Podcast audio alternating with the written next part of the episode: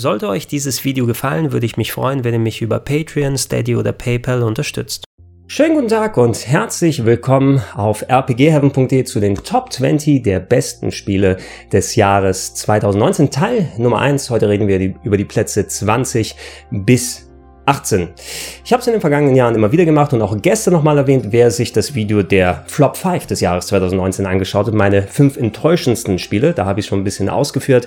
Ich mache das ganz gerne immer am Ende des Jahres, weil es kommt ja einiges an Titeln zusammen und äh, jeder von uns hat natürlich im Kopf seine eigenen Top-Listen. Auch dieses Jahr mal wieder gab es wieder sehr, sehr viel, so dass ich mich entschlossen habe, eine Top 20 daraus zu machen, statt einer Top 10 oder Top 11, wie in den vergangenen Jahren. Und auch hier musste ich schon einiges rausnehmen und rauslassen. Ich gucke mal hier kurz in meine Liste. Ähm, da waren so ein paar Titel mit drin, zum Beispiel, ähm, ich nenne mal ein paar Sachen, die es jetzt nicht da reingeschafft haben, wo ich mit mir gehadert habe und hin und her immer die Plätze überlegt habe.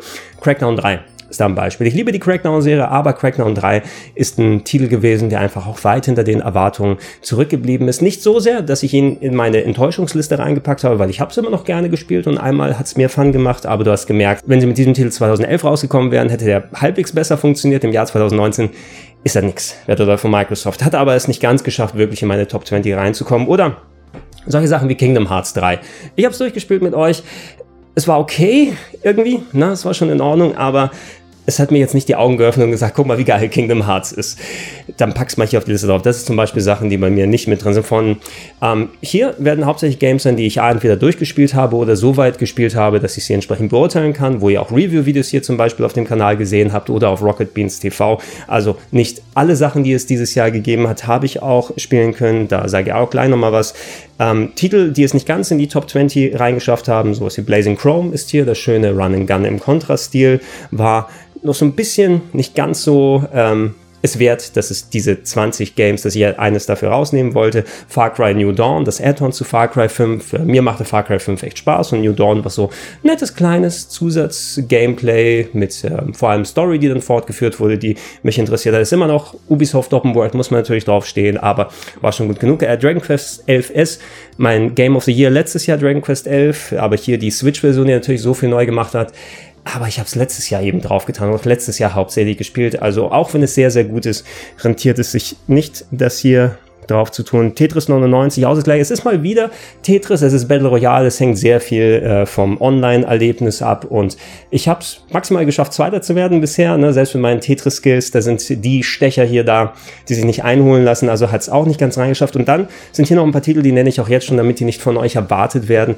die ich einfach nicht genug spielen konnte, wo ich mir aber durchaus vorstellen kann, dass sie auf der Liste gelandet werden, sowas wie Indivisible, der Side-Scroller mit Action-RPG, Gameplay, Jump'n'Run gemischt mit Rollenspielkämpfen, Marke Valkyrie Profile, zu wenig gespielt leider. Code Vein, ähm, das Souls-like, ähm, halt mit den Anime-Vampiren, ne, das Sah jetzt vielleicht nicht mega geil aus, aber ich hatte die Betas gespielt, das war schon in Ordnung. Keine Zeit bisher dafür gehabt. Disco Elysium, äh, auch ein Beispiel, ein bisschen reingespielt bisher als Rollenspiel, aber du musst natürlich deine 30, 40 Stunden irgendwo dann beiseite packen, um es vernünftig zu spielen. Und ich kann es einfach noch nicht beurteilen, wie gut es mir gefällt. Und auch sowas wie Star Wars Jedi Fallen Order, es bestimmt auf super vielen Listen dann drauf sein wird. Allerdings, ich habe zu wenig gespielt, um es vernünftig beurteilen zu können. Also die Sachen werdet ihr nicht sehen. Aber lass uns mal einsteigen. Wie gesagt, heute gibt es die Plätze 20 bis 18 und auf Platz 20 gerade noch reingerutscht.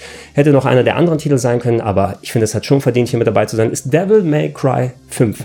DMC 5. Äh, ich habe die alten Devil May Crys gerne gespielt, aber es war nie meine absolute Lieblingsserie als Hack and Slays.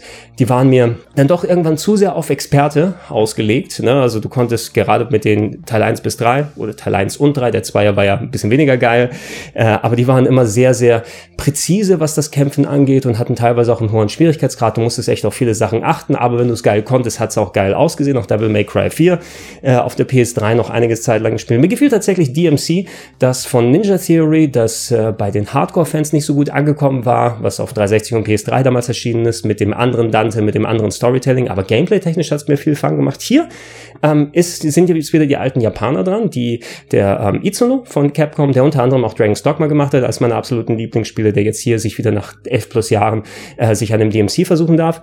Devil May Cry 5 sieht fantastisch aus. Also in den Cutscenes, äh, bei der im Gameplay selber. Meine Herren, was sie aus der, aus der Grafik da rausgeballert haben, mega, mega gut. Es spielt sich auch dementsprechend wie die alten Devil May Cry. Das heißt, es hat eine sehr große Varianz durch die drei verschiedenen Charaktere, die man auswählen kann, die sich wirklich sehr unterschiedlich spielen lassen. Der äh, wie beispielsweise mit meinem passiven Gameplay, der ähm, dann äh, seine, seine Familie als losschickt zum Kämpfen und nur kommt, um so einen Todesstoß mit seinem Stock zu machen, spielt sich komplett anders, als wenn du jetzt hier mit Nero und seinen Ersatzhänden dann unterwegs sein kannst oder äh, mit Dante, der einfach so viele verschiedene Stile miteinander kombinieren kann. Da ist also mega viel Varianz. Allerdings, mich hat's nicht mehr angemacht, als einmal die Story durchzuspielen und ich war nicht so erpicht darauf, einfach auch die mega Hardcore-Schwierigkeitsgrade nochmal für den zweiten oder dritten Durchlauf auszuprobieren es ist nett, die Geschichte einmal zu erleben und es macht auch Spaß. Die Level sind ein bisschen eintönig, gerade die zweite Hälfte ist recht uniform und du bist in diesem komischen, riesigen Fleischtower unterwegs, ne? also diesem Fleischturm mit den fleischigen Wänden und ein paar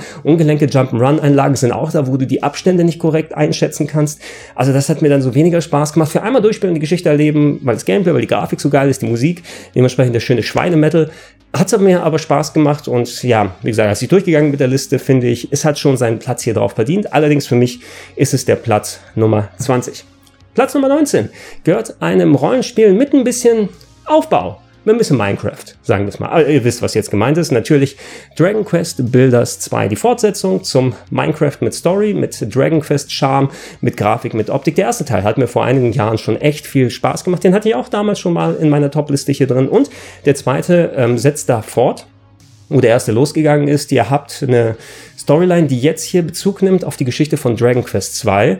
Ihr seid unterwegs, habt quasi ein, ein Rollenspiel mit Echtzeit-Action-Gameplay, was ihr ablaufen lassen müsst, aber alles ist eben in dem typischen Dragon Quest Kopfschüster-Design und die Welt ist Minecraft-artig aus Blöcken zusammengebaut, wo ihr aber auch innerhalb des Spieles dann selber die Baufähigkeit der Bauherr seid ihr sozusagen und könnt dann Ressourcen sammeln, Sachen craften, Städte zusammenbauen und so weiter.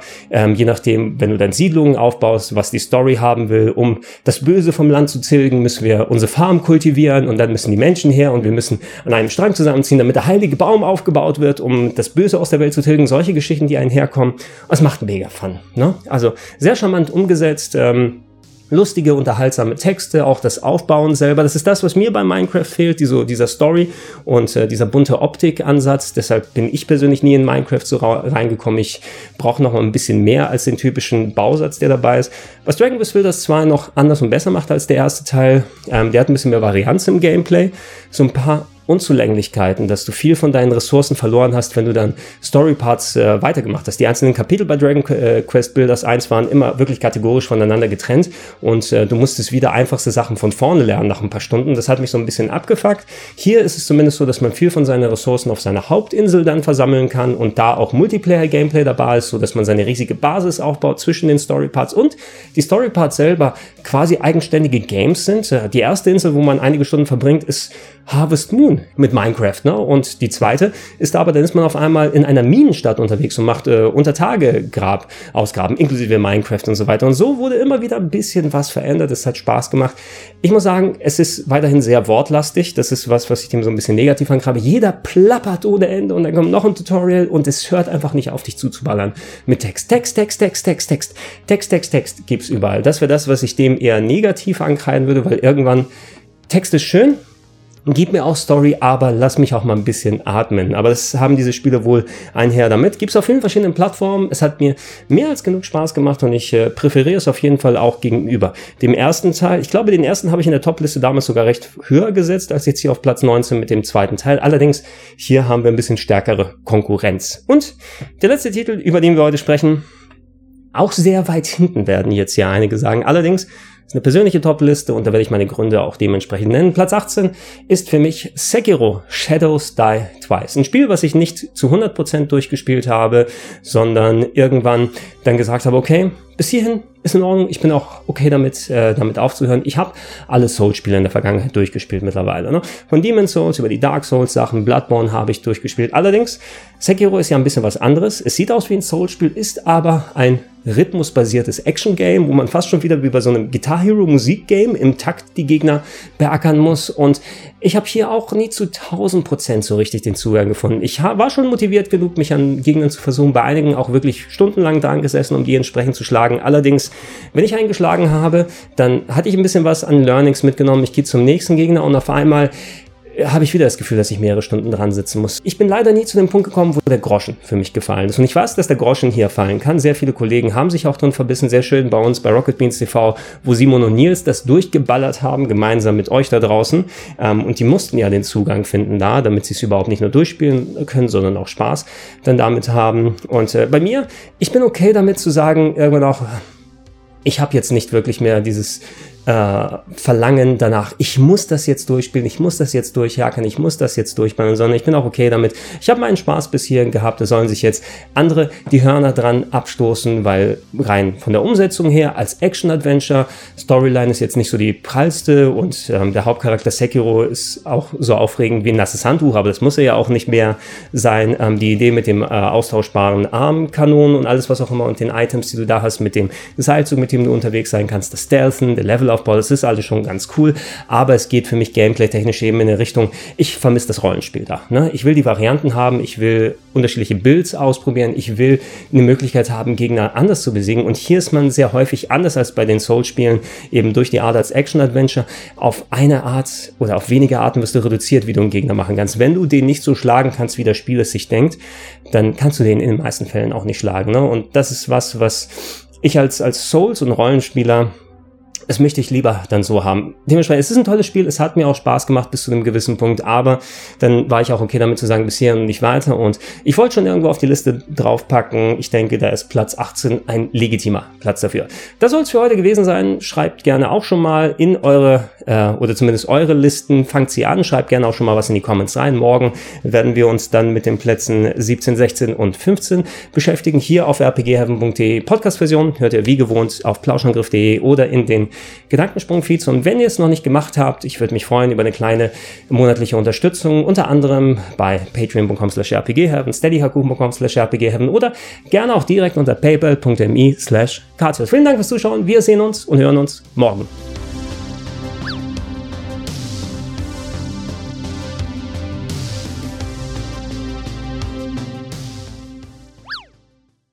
Sollte euch dieses Video gefallen, würde ich mich freuen, wenn ihr mich über Patreon, Steady oder PayPal unterstützt. Schönen guten Tag und herzlich willkommen auf rpgheaven.de zu Tag Nummer 2 der Top 20 der besten Spiele des Jahres 2019. Heute beschäftigen wir uns mit den Plätzen 17 bis 16. Ja, gestern haben wir schon angefangen, da waren solche Titel dabei wie Devil May Cry 5, wie Dragon Quest Builders 2 oder Sekiro.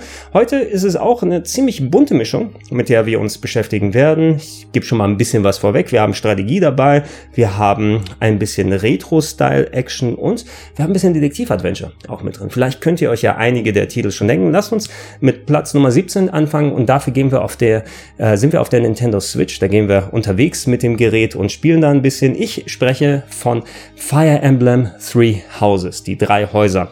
Fire Emblem als Strategieserie mag ich persönlich sehr gerne, sind, ähm, ja, haben auch oft so einen gewissen Rollenspieltouch, aber für mich sind sie dann meist mehr in der Strategie-Ecke drin, einfach mit ihren, ähm, bei den klassischen Spielen mit ihren Top-Down-Ansichten, kann durch den Permadeath, der da ähm, ganz früher in der Serie wirklich nur die einzige Möglichkeit äh, gewesen ist, auch wirklich sauhart und schwierig sein. Allerdings, diese Permadeath-Nummer wurde ja seit einigen Jahren aufgelockert, um den Zugang ein bisschen leichter zu machen und Fire Emblem ist von, ähm, von der Nischenserie im Westen auch zu einer sehr beliebten und Hauptserie geworden, weil du ja auch diese ganzen, will man es Waifu-Simulator-Elemente nennen? Ich glaube, das kann man schon fast sagen, ne, dass man untereinander dann äh, Charaktere verkuppeln kann, äh, in anderen Spielen sogar Nachfahren zeugen, die dann in der Story da und so weiter weitermachen. Ich habe mich natürlich immer mal wieder versucht und manche der Fire Emblem Spiele, die habe ich dann durchgespielt, andere länger, manche habe ich liegen lassen. Ich bin also nicht immer dann so dabei, dass ich jedes wirklich in allen Varianten komplett von vorne bis hinten durchzocke. Three Houses als erstes Fire Emblem Strategiespiel, als eines der großen Nintendo Spiele dieses Jahres, natürlich gucke ich es mir an und interessiert war ich auch vor allem daran, dass ja verknüpft wird mit dem rollenden Spielelement einer anderen sehr beliebten Serie, nämlich Persona.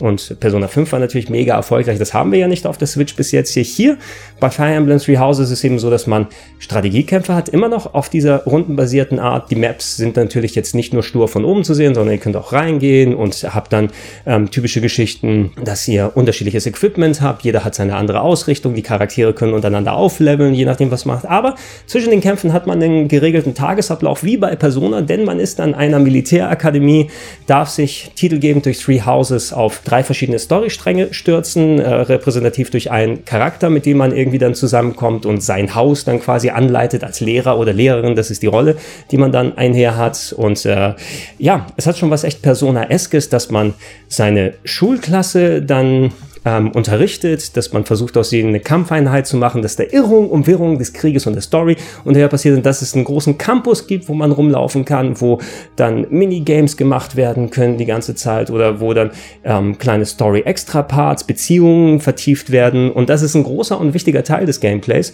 Und da muss man schon draufstehen, finde ich. Ne? Ich mag sowas normalerweise ganz gern. Ich fand es hier, es war ein bisschen too much, ganz ehrlich. Ich hätte lieber ein bisschen mehr Strategie die Sachen gespielt und nicht dann zwischen den Hauptkämpfen es dann gerne haben wollen, dass ich dann ähm, zum Aufleveln nochmal ähm, Sparringskämpfe und solche Geschichten da mache. Und dann irgendwann fühlt es sich auch, man hat die meisten Sachen auch schon gemacht, die in der Akademie dann möglich sind, auch wenn mehr Sachen nach und nach freigeschaltet werden. Aber es war dann irgendwann was so ein bisschen eine Fleißaufgabe und ich hätte gerne, dass der Fokus so ein bisschen mehr auf der reinen Story-Strategie gewesen wäre. Ähm, und storytechnisch ähm, ich habe eineinhalb Wege gespielt quasi, eins komplett durch mit einem Charakter mit der, mit der roten Fraktion, ja, mit Edelgard. Äh, das war der Charakter, der quasi meine Story dann hauptsächlich bestimmt hat. Und dann habe ich mir nochmal an der äh, blauen Story probiert. War nicht so doll fand ich persönlich. Ne? Es war schon so ein bisschen so typischer Anime-Krimskrams, der zusammengekommen ist und äh, mit bisschen vorhersehbar hier und da. Es waren schon ein paar nette Ideen und Wendungen mit dabei. Okay, aber wenig, wo ich gesagt habe, okay, ja, da geht's jetzt in diese Richtung so hinaus und es war typisch Anime-Krimskrams, der dazu ist. Und man muss schon Anime-Fan dann eben sein, um mit diesen ganzen Schulelementen als auch den Strategiesachen dazu kommen. Das eigentliche Strategiespiel ist gut, ist gelungen. Man sollte nicht den Fehler machen, das habe ich auch schon aufgeführt. Ihr könnt verschiedene Schwierigkeitsgrade wählen und äh, den Permadeath ein- und abschalten. Schaltet nicht auf normal und den Permadeath ab, weil ansonsten könnt ihr das Spiel auch sich selbst spielen lassen. Ne? Es gibt eine Auto-Battle-Funktion und die gewinnt alle Kämpfe für euch in dem Modus. Da, was für einen Sinn ergibt es, eine halbe Stunde sich genau den ähm, Kopf zu machen, mit welchem Charakter man wie wo zieht, wenn dann ähm, eine Minute random, random, random genauso ein besseres und schnelleres Ergebnis bringt. Wenn ihr vernünftig das Spiel spielen wollt, verzichtet bitte auf diese Kombination, sondern wählt entweder den schweren Schwierigkeitsgrad aus und keinen Permadeath, wenn Permadeath euch so sehr abfuckt, aber dann könnt ihr nicht einfach nur durch Autobattle gewinnen und seid gezwungen, euch mit dem Spiel auseinanderzusetzen. Oder Ihr spielt mit Permadeath und macht dann den normalen Schwierigkeitsgrad. Ja, dann ist das nicht so knallhart von der KI aus her, aber dieses Element zusätzlich, dass man Angst hat, seine Einheit zu verlieren, wenn man, äh, wenn sie im Spielfeld stirbt und sie nicht rechtzeitig geheilt wird, das ist krass. Ne? Und das äh, sorgt auch dafür, dass ihr euch mit dem Spielprinzip auseinandersetzt. Wer ganz geil drauf ist, macht schwerer Schwierigkeitsgrad um Permadeath. Dann geht aber die Luzi richtig ab, da könnt ihr das Spiel richtig ausreizen und so. Achtet bitte darauf. Ich würde es echt als Empfehlung abgeben. Es ist nicht perfekt wie gesagt, weil mir die Mischung so ein bisschen verschoben war vom Verhältnis aus her, aber es ist ein sehr, sehr schöner Titel. Grafisch ein bisschen Probleme auf der äh, Switch, also die ist ein bisschen überfordert hier und da. Und ah, im Handheld-Modus kann der Text ein bisschen klein sein, wenn man den lesen möchte. Ich habe mich jetzt nicht so sehr dran gestört, muss ich sagen, aber ich habe ähm, die Beschwerde schon häufiger gehört. Also achtet drauf, äh, wenn ihr auch im Handheld-Modus spielen wollt, die Texte sind da ein bisschen kleiner. Vielleicht wurde mittlerweile mit dem Patch was dran getan, aber die Möglichkeit ist da, dass es da ist. Äh, für mich zumindest, äh, ich wollte es auf der Liste drauf haben und da hat sich was ein bisschen weiter hinten auf Platz 17 gut angefühlt.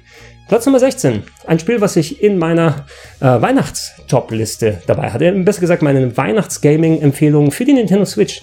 Äh, ein kleines Spiel aus deutschen Landen namens The Tourist. Ein Action-Adventure. Die Geschichte, die ist schnell zusammengefasst. Ihr seid äh, eine kleine Figur im Pixel-Look, sieht sehr Minecraft-esque aus tatsächlich, oder wie so kleine Sammelfigürchen, die da herumlaufen. Der macht Urlaub auf einer Insel und stolpert da äh, in ein Relikt aus vergangenen Tagen und wird auf eine Schnitzeljagd kreuz und quer durch viele verschiedene Inseln geschickt, wo er ja, nach und nach das Mysterium einer alten Zivilisation äh, aufdecken muss und dabei ähm, viele Kopfnüsse löst, äh, Gegner bekämpft, aber nicht äh, typisch im Kampfsinne, sondern das sind alles so Puzzles und Rätsel, die man lösen muss.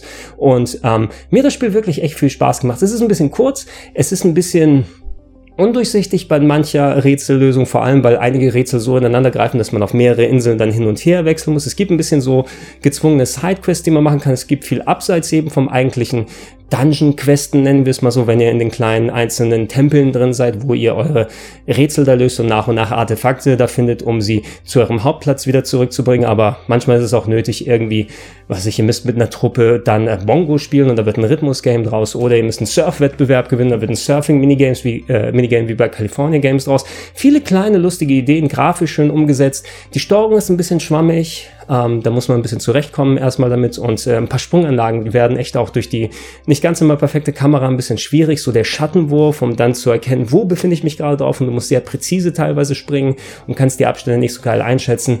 Das ist leider etwas, was nicht so gut an dem Spiel funktioniert. Trotzdem, es ist kurz genug, es ist knackig genug und der Rest ist schön charmant, macht viel Spaß. Ähm, wenn ihr genaueres wissen wollt, schaut euch ja gerne äh, das Weihnachtsempfehlungsvideo hier an auf dem Kanal. Äh, ich wollte es auch hier mit drauf tun und äh, Platz 16 hat sich Tourist mehr als verdient. Auch wenn knapp 17,99 glaube ich ist der Preis momentan, hört sich für vier Stunden vielleicht ein bisschen viel an. Aber schaut euch den Trailer an und wenn euch die Art da gefällt, dann sind die 17,99 auch nicht umsonst dafür ausgegeben. Und auf Platz Nummer 15 ist letzte Game, was wir heute behandeln werden, ist Detektiv Adventure, hatte ich schon genannt, ein Spiel als Spin-off aus der Yakuza-Serie, nämlich Judgment. Bekannt als Judge Ice in der japanischen Fassung. Ja, ihr seid wieder in Kamurocho unterwegs, der fiktiven Version von äh, dem Rotlichtviertel Tokios und habe ich x-fach in Dutzenden von anderen Spielen schon gezockt. Damals auch hauptsächlich mit Kazuma Kiro, dem Hauptcharakter. Jetzt als Spin-off hat man eine neue Figur, ähm, ein Detektiv, der in eine Verschwörung mit verwickelt wird, der früher Anwalt gewesen ist, aber wegen einem bestimmten Vorfalls dann nicht mehr weiter praktiziert und jetzt sich als Detektiv da äh, verdingt. Und ähm, das typische Gameplay ist sehr ähnlich zu der Yakuza Serie. Ihr habt eure Sandbox, ihr habt die Story, die da weitergetrieben wird, ihr habt Minigames, verschiedene Elemente, die ihr machen kann, sehr viel Freiheiten, wo ihr was anstellt. Die Story hat mir da ganz gut gefallen. Es ist tatsächlich mal ein bisschen was anderes, fast schon Polit-Thriller gewesen und die hat mich tatsächlich so an der Stange gehalten, würde ich fast sagen. So von den Yakuza-Art-Storylines her kann sie sich auf jeden Fall mit den besseren messen und äh, ich war bis zum Ende interessiert, wo das hingeht mit den Twists und Turns, wie sie die genommen hat. Ein paar der Minigames sind gelungen, ein paar andere haben sie nur reingetan, weil du jetzt ein Detektiv bist und ich finde, die funktionieren überhaupt nicht. Ich hasse es. Ich hasse es, hasse es, hasse es, Leute zu verfolgen. Na, oh, ich muss jemanden beschatten. Das heißt, ich gehe ganz langsam irgendwie um Ecken und auf einmal die Leute halten an und drehen sich um und ich muss mich dann hinter einer Mülltonne verstecken. Und da gibt's immer wieder forcierte Missionen von denen. Als Extra-Mission will ich die dann schon gar nicht mehr machen. Aber wenn ich jetzt weiß, okay, ich laufe jetzt durch die gleichen Ecken jemanden drei Minuten hinterher, der künstlich an gescripteten Momenten anfängt wegzulaufen und andere Sachen da passieren, der ohne Sinn und Verstand sich dann umdreht, mir hat das überhaupt keinen Spaß gemacht. Bitte überlegt euch für den zweiten Teil was anderes. Ich hasse das. Ich hasse das Verfolgen. Das ist schlimmer als in den GTA-Spielen dann jetzt hier. Aber solche Nervereien sind dann hier mit drin. Ähm, andere Minigames funktionieren besser für mich, wie beispielsweise das äh, Drohnenrennen. Du kannst Drohnen steuern es gibt tatsächlich so Flugrennen um die Stadt drumherum. Die haben mir echt viel Spaß gemacht zum Beispiel. Ähm, die Stadt ist sehr schön ausgearbeitet mittlerweile. Es ist die Engine seit Yakuza 6, die Dragon Engine, die neue, die mit dabei ist. Und da wird die Stadt, die hier drin ist, mit jedem Game noch weiter aufgebaut. Und die ist schön detailreich umfangreich jetzt hier. Ähm, worauf ich auch hätte verzichten können, ist, ich hätte nicht unbedingt ein Kampfsystem dann gebraucht. Ich mag natürlich das auf die Fresse hauen und so weiter, aber das ist eher so eine Domäne, wenn du Yakuza-Leute hast, die gegeneinander kämpfen. Klar, dass die sich auf die Fresse hauen, dass da actiongeladene Kämpfe gibt. Hier als Detektiv Natürlich kann der super mega geiles Karate und äh, spezielle Kampftechniken, die er drauf hat und ist sehr agil, kann vom Wänden abspringen und Breakdance-Moves und so weiter machen. Hat eine andere Dynamik als die Yakuza-Kämpfe, da muss man erstmal mit reinkommen, weil man auch sehr viel die Umgebung mit einbezieht, mit Walljumps. Du kannst verschiedene Stile auswählen. Es hat sich für mich ein bisschen immer ungelenk angefühlt, also da finde ich die Yakuza-Kampfsysteme, sowohl ähm, die Originalen von der PS3-Ära, PS2, PS3-Ära, die ja da weiterentwickelt wurden mit den Dragon Engine, mit der Dragon Engine hat es ja ein bisschen mehr Physik mit reinbekommen. Da funktioniert, funktioniert das besser. Und auch eine Sache, die mir keinen Spaß gemacht hat, du hast so die Möglichkeit, wenn jemand dich anschießt, hast du so Perma-Damage und deine Energieleiste geht runter wie bei Dark Souls und da musst du sau viel Geld bezahlen, um die wieder hochzupacken. Und irgendwie ist das auch eine nervige Mechanik, die ich persönlich nicht gebraucht hätte, nur damit was Neues hier mit dabei ist. Oh, und ähm, ja, der Charakter steuert sich ein bisschen wie so ein nasser Sack, wenn ihr in engen ähm, Umgebungen seid. Das haben sie leider immer noch nicht so gut hinbekommen bei der Dragon Engine. Versucht mal durch den Treppenhaus zu laufen, klatsch an die Wand, klatsch an die Treppe, stolpert darunter, die Szene ist nice, es wirkt alles mega ungelenk leider. Kommt irgendwann mal damit zurecht, aber so an bestimmten Punkten hat es nicht ganz so geil funktioniert. Ich liebe immer alle Spiele in der Yakuza-Art und äh, Judgment ist auf jeden Fall es wert, wenn man die Art von Spielen des mag, es zu spielen, hat auch ein bisschen was anders gemacht, eben in der Richtung, aber es ist für mich nicht über sich so hinausgewachsen, dass ich es wie bei anderen Jahren, wo neue Yakuza-artigen Spiele rauskommen, es ganz weit oben auf meine Liste packe. Für mich ein guter Platz 15 hier draus. Das ist es für heute gewesen. Wie gehabt, Fragen unten in die Comments. Äh, gerne auch eure eigenen Titel, wenn ihr schon wisst, was für euch ganz oben stand. Ähm, dann mehr Videos natürlich. Morgen geht's dann weiter mit den Plätzen 14, 13 und 12 ähm, hier und Videos bis Ende des Jahres wird es geben auf rpgm.de Podcast, auf plauschangriff.de und den Gedankensprung-Feeds natürlich. Plus, äh, falls ihr es noch nicht macht, ich würde mich freuen, kleine monatliche Unterstützung, unter anderem auf patreon.com slash rpgheaven, auf steadyhq.com slash rpgheaven oder auch gerne direkt unter paypal.me slash Vielen Dank und Tschüssinger.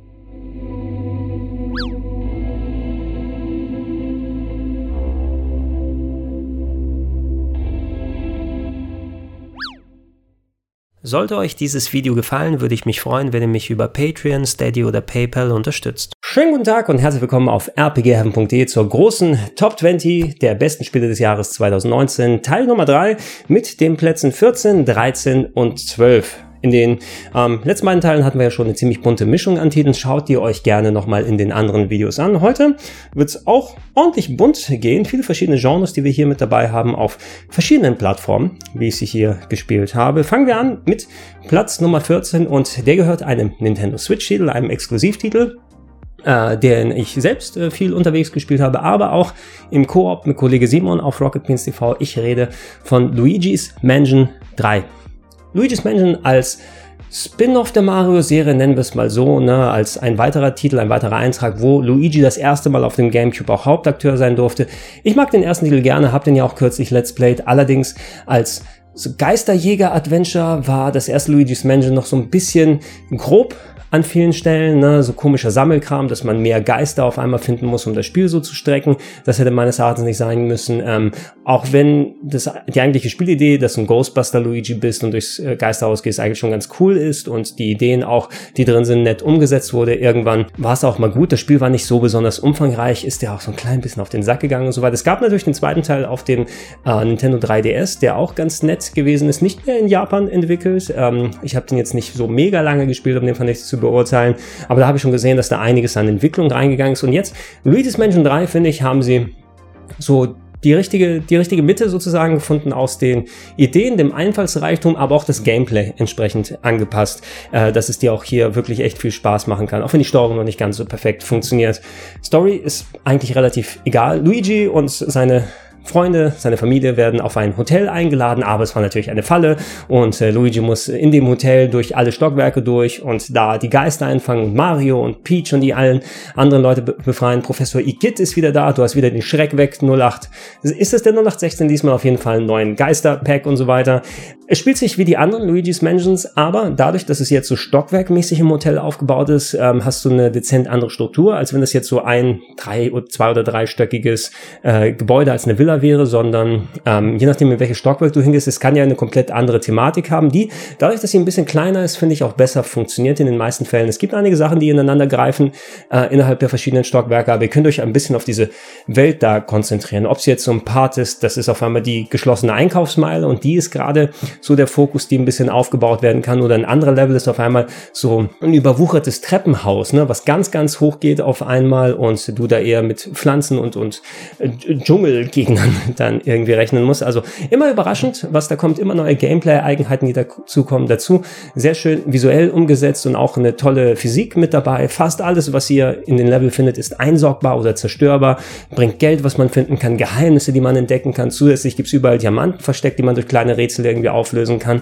Und ähm, das haben sie toll umgesetzt. Ja, das macht Spaß und ich finde auch von der Hinsicht, das ist der beste ähm, Luigi's Mansion Teil mit Guigi, Fluigi auf Deutsch, noch dein Kompagnon, der für Koop-Action eingesetzt wird zum Rätsellösen, wenn man alleine spielt oder wenn man zu zweit spielt, kann einer eben Luigi und Fluigi dann spielen. So haben das Simon noch nicht gemacht und auch sehr, sehr cool funktioniert. Die Steuerung ist ein bisschen gewöhnungsbedürftig. Du hast ähm, keine Möglichkeit, die Kamera zu invertieren. Hallo, danke Nintendo, schön gemacht. Das macht so keinen Spaß, muss ich sagen.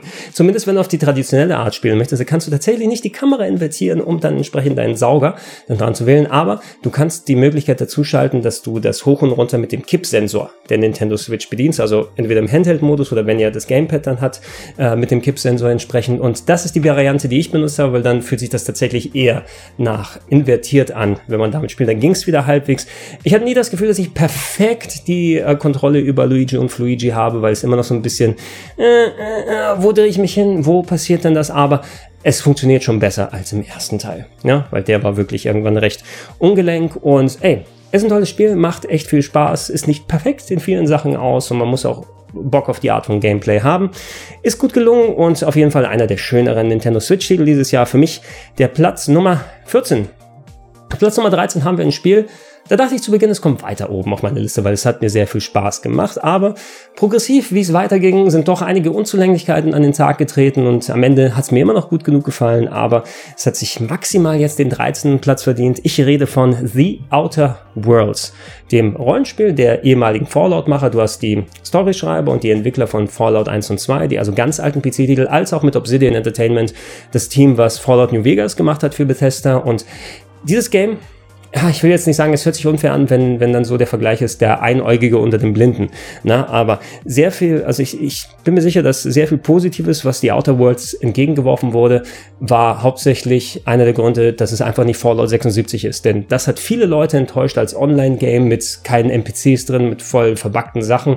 Da hat sich Bethesda keinen Gefallen getan, das äh, im letzten Jahr da noch rauszubringen. Und die Outer Worlds geht mehr in die klassische Fallout-Richtung, ein bisschen Mass Effect ist reingemischt, äh, ein bisschen Firefly vom Storytelling aus her. Äh, man ist ein Charakter, der auf einem Schiff äh, drauf gewesen ist, wo man im Kälteschlaf war und nach 70 Jahren wurde man von einem verrückten Doktor geweckt und gesagt, hey, du musst die Welt retten hier im Weltraum, wo die Menschen kolonisiert sind. Du triffst auf ein ganz abgedrehtes Szenario, was sich sehr falloutig anfühlt, aber eben nicht so Endzeit die ganze Zeit über, sondern es hat diesen typischen Fallout-Charme von dem Design her, von dem Meta-Humor, der mit dabei ist, aber immer noch eben, dass du zwischen zwei zwischen mehreren verschiedenen Planeten herumfliegen kannst, mit KI dich auseinandersetzt, Companions hast, die ihre eigenen Quests haben, hat mich in der Hinsicht ziemlich an Mass Effect beispielsweise erinnert.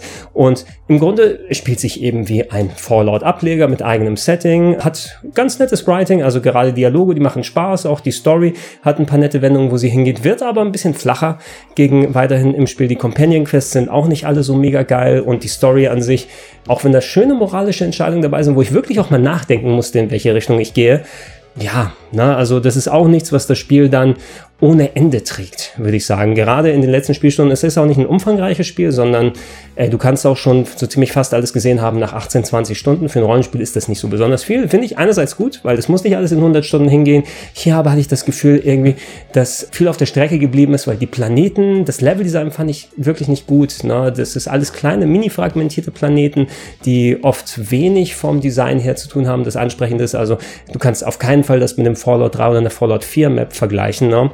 Wo du dann diese einigermaßen große Open World und mit diesem Entdeckungsdrang, du wirst nie solche Fälle haben, ähm, wie es bei Fallout 3 gewesen ist. Du gehst in der Ecke und auf einmal stößt du auf einen komplett anderen Platz und eine Questlinie, die dich 20 Stunden in Anspruch nimmt, das wirst du hier nicht haben.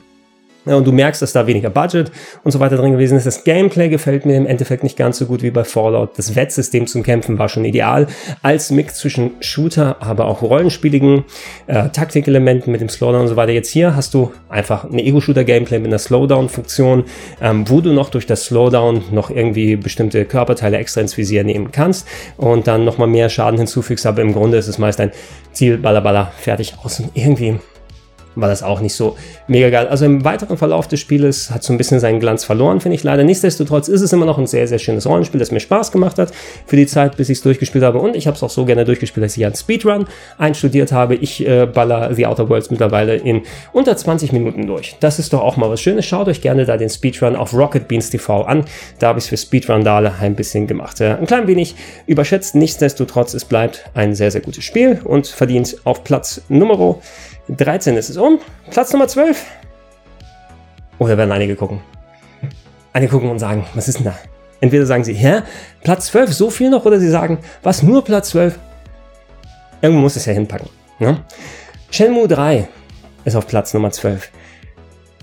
Ich liebe Shenmue 1 und 2, die entschleunigten Grafik-Adventures mit ähm, ja, ähm, Kampfsystem-Gameplay, mit ähm, die, die große verschollene Serie, die wir seit 20 Jahren nicht mehr fortgeführt bekommen haben, von Yu Suzuki, den Dreamcast hat's gefetzt dann damals. Wir haben nie erfahren, was da weiter passiert. Natürlich, ne? Tausendfach schon alles erzählt. Simon und ich haben es nochmal komplett durchgespielt, die ersten beiden Teile auf äh, Rocket Beans TV. Für den dritten Teil jetzt hier, der ja überraschend über Kickstarter vor ein paar Jahren angekündigt wird und jetzt endlich herausgekommen ist, der tatsächlich direkt da ansetzt, wo Teil 2 aufhört und als ob es das Jahr 2003 wäre, weitermacht nur mit etwas modernerer Technik. Das haben Simon und ich bisher an einem Wochenende fast 20 Stunden gespielt, haben eine kleine Pause einlegen müssen jetzt im Dezember, weil wir noch so viele Projekte vor uns haben. Wir werden im Januar aber weiterspielen. Ich habe mittlerweile aber auch selbst schon ein bisschen äh, aufgelevelt und Geld verdient, weil jetzt so ein paar neue Systeme in dem Spiel drin sind. Hey, Shenmue ist auch in Shenmue 3 vollkommen. Shenmue ein entschleunigtes Game, was auf Adventure-Elemente setzt. Ich finde hier ein paar unnötige Verkomplizierung äh, mit Gameplay-Systemen rein und ich hätte nicht den Hungermeter gebraucht, wo ich alle Nase lang gegen Geld, was echt schwer zu verdienen ist, hier mir Essen kaufen muss und mir dann Knoblauchzehen reinstopfe, damit ich überhaupt laufen kann. Wir laufen äh, mit äh, Energieverlust kombiniert, so dass ich danach nicht kämpfen kann.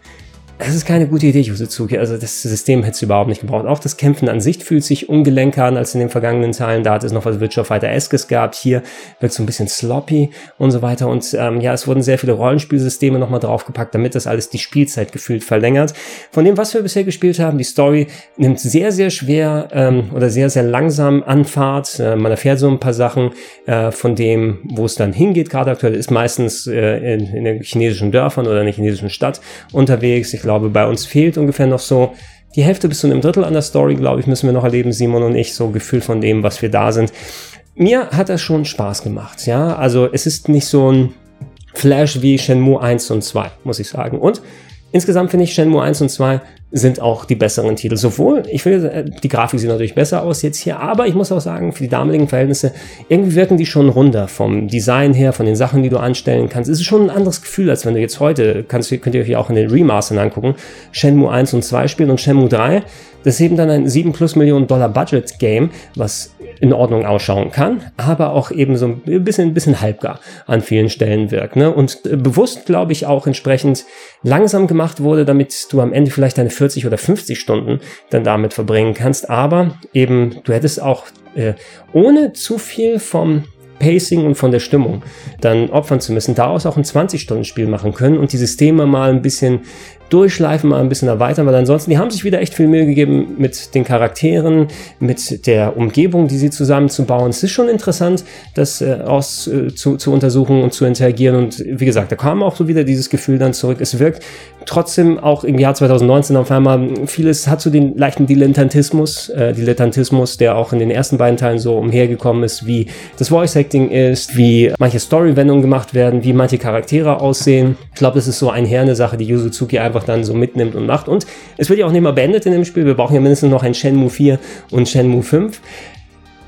Ey, es hat mir mehr als genug Spaß gemacht und wie gesagt, Simon und ich werden das auch weiterspielen, aber es war mehr so eins, es ist nicht die Enttäuschung gewesen, die beispielsweise in Duke Nukem Forever gewesen ist, wo ich gesagt habe, uh, es wäre geiler gewesen, wenn wir es nie bekommen hätten, Duke Nukem Forever, weil der Gedanke an Duke Nukem Forever, das war viel schöner als das fertige Spiel und so weiter. Und bei Shenmue 3 bin ich aber letzten Endes froh, dass wir das Game noch bekommen haben und diese Wissenslücke dann geschlossen ist. Natürlich, ich hätte mir gewünscht, dass Shenmue 3 schon 2003, 2004 rausgekommen wäre, auf dem Dreamcast, auf der Xbox und so weiter und das mit der damaligen Optik, mit den Technikbegebenheiten weitergeführt hätte und wir ein etwas kohärenteres Erlebnis haben als 20 Jahre mit einer neuen Engine, mit alteingesessenen Designentscheidungen, aber auch ein paar modernere Sachen zusammengemixt, darauf wieder hinzugehen und es ist kein Spiel, was du einem Neuling geben kannst. Du solltest im besten Fall, und wer überhaupt keine Berührungspunkte hat, spielt nicht Shenmue 3 zuerst. Spielt Shenmue 1 und 2 in den Remastern, guckt, ob euch das gefällt.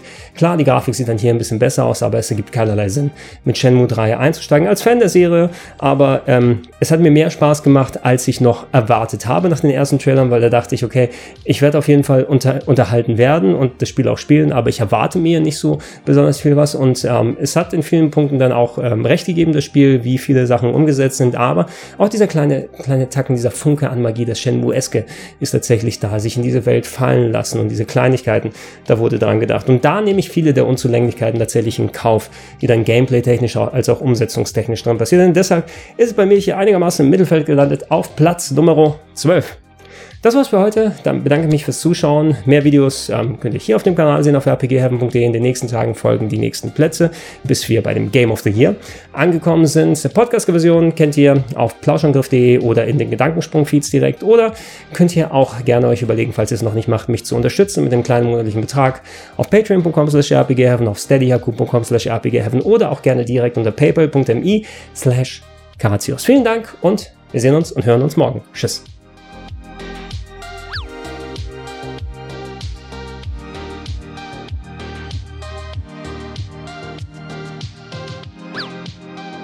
Sollte euch dieses Video gefallen, würde ich mich freuen, wenn ihr mich über Patreon, Steady oder PayPal unterstützt. Schönen guten Tag, herzlich willkommen auf rpgheaven.de. Es geht weiter mit den Top 20 der besten Spiele des Jahres 2019. Heute haben wir die Plätze 11, 10 und 9 vor uns. Sehr bunt ist es bisher gewesen. Aus dem Indie-Bereich, aus dem Blockbuster-Bereich, aus Japan, aus Amerika, aus Europa sind Spiele mit dabei gewesen. Und wenn ich mir die jetzt angucke, auch querbeet durchgemischt. Wir haben, um mal nicht zu viel äh, zu wegzuspoilen, wir haben ein Indie-Game mit dabei. Wir haben eines aus Finnland mit drin und einen großen Hit aus Japan auch noch vor uns. Auf Platz Nummer 11. Eine echt kleine Überraschung, die ich zum Release übersehen habe. Aber dann hatte ich äh, die Gelegenheit, das Game bei Haus an Haus auf Rocket Pins TV zu spielen und ich habe sogar in einer Tour durchgeballert in eineinhalb Stunden und gespielt. Das hat mir echt viel Spaß gemacht. Ich rede von Ape Out. Ape-Out ist ein Top-Down-Indie-Game, orientiert sich so ein bisschen an dem Gameplay von Hotline Miami. Das sind ja die großen Top-Down-Indie-Klassiker, wo ihr rumgelaufen seid und dort mit Knarren sehr, sehr blutig dann äh, Gangster erschießen musst oder manchmal war jeder Gangster und musste andere Leute erschießen dementsprechend und die habe ich immer sehr gerne gespielt. Das waren knackig schwere Spiele, aber wenn du einmal so im Flow drin bist, dann machen die auch richtig Spaß. So um die Ecke jemand ins Visier nehmen, anballern, die Tür machen, jemand äh, durch die Tür durchtreten, dass er umfällt, ins Gesicht dann nochmal rein. Also hört sich dann krass an, aber man kommt wirklich wirklich in diesen Flow dann rein. Das macht Spaß. Und Ape Out ist im Grunde das Konzept nur, dass ihr kein Gangster seid, sondern ihr seid ein Affe, der entkommen will. Und ähm, ja, anstatt Leute mit Kanonen abzuschießen, könnt ihr sie greifen und an die Wände klatschen, sozusagen. Die haben dann öfters Knarren oder Waffen, mit denen sie einen erledigen können schnell. Oder zum Beispiel, wenn sie einen anschließen, äh, hat man eine Blutspur, wo sie auch hinterhergehen können. Und es ist ein dezent anderes Gameplay als Hotline Miami, weil bei Hotline Miami hältst du Abstand und versuchst Leute schon von weit aus ins Visier zu nehmen. Hier musst du dich entscheiden bei Ape Out. Wann gehe ich Gegnern aus dem Weg oder wann suche ich die Offensive? Es, du, du musst ran an die Gegner hingehen, ähm, bevor sie überhaupt realisieren, dass du da bist, sie an die Wand klatschen, bevor sie ihre Waffe zücken können und diese offensive Art des Gameplays, ne, dass man ein Level durchgeht und es ist weiterhin wirklich ein schweres Spiel, genauso wie die Hotline Miami Games sind, dass du immer wieder mal versuchen und machen musst. Kann passieren, dass du lange in einem Level hängen bleibst, aber es kann auch passieren, dass du auf einmal einen schönen Flow reingerätst. Und ich habe das bei Airport geschafft, dann Kopfhörer drauf, die treibende Musik und so weiter alles sehr silhouettenhaft dargestellt. Aber es war mega Spaß. Ne? Auch wenn die letzten Level mich gefickt haben, muss ich sagen. Ne? Ich glaube, gerade für die letzten ein oder zwei Level, da habe ich alleine wahrscheinlich nur eine halbe Stunde gebraucht. Holy fuck. Ne? Bei anderen bin ich schneller durchgekommen. Aber trotz der ganzen Quälerei, die dann da auch nochmal gewesen ist, ist wirklich ein sehr befreiendes Gefühl gewesen, es zu spielen. Und tatsächlich ein Titel, den ich übersehen hätte, wenn wir es nicht an Haus an Haus gespielt äh, hätten. Aber es genau meine Kragenweite ist ein tolles Game und verdient das ist auf Platz 11. Sehr, sehr schönes Indie-Game. Ape. Holt es euch gerne auf der Switch, glaube ich. Hatte ich es gespielt. Platz Nummer 10. Ähm, für einige, erstaunlicherweise ist es das Game of the Year, hatte ich auch aus Kollegenkreisen gehört. Ich würde persönlich nicht so weit gehen, auch wenn mir das sehr viel Spaß gemacht hat. Ich habe es kurz vor der Gamescom durchgespielt auf einer Xbox One X, damit er schön in 4K machen kann. Remedy Entertainment aus Finnland haben dieses Jahr nämlich Control herausgebracht. Remedy Entertainment, Max Payne haben sie gemacht, Quantum Break, das letzte große Beispiel. Mit Quantum Break bin ich nicht so ganz warm geworden mit der Art des ähm, durch Dimensionen, Zeitreise technisch durchspringen, Gameplays und Rampern und so, und so weiter. Control fühlt sich ein bisschen an wie Quantum Break 2.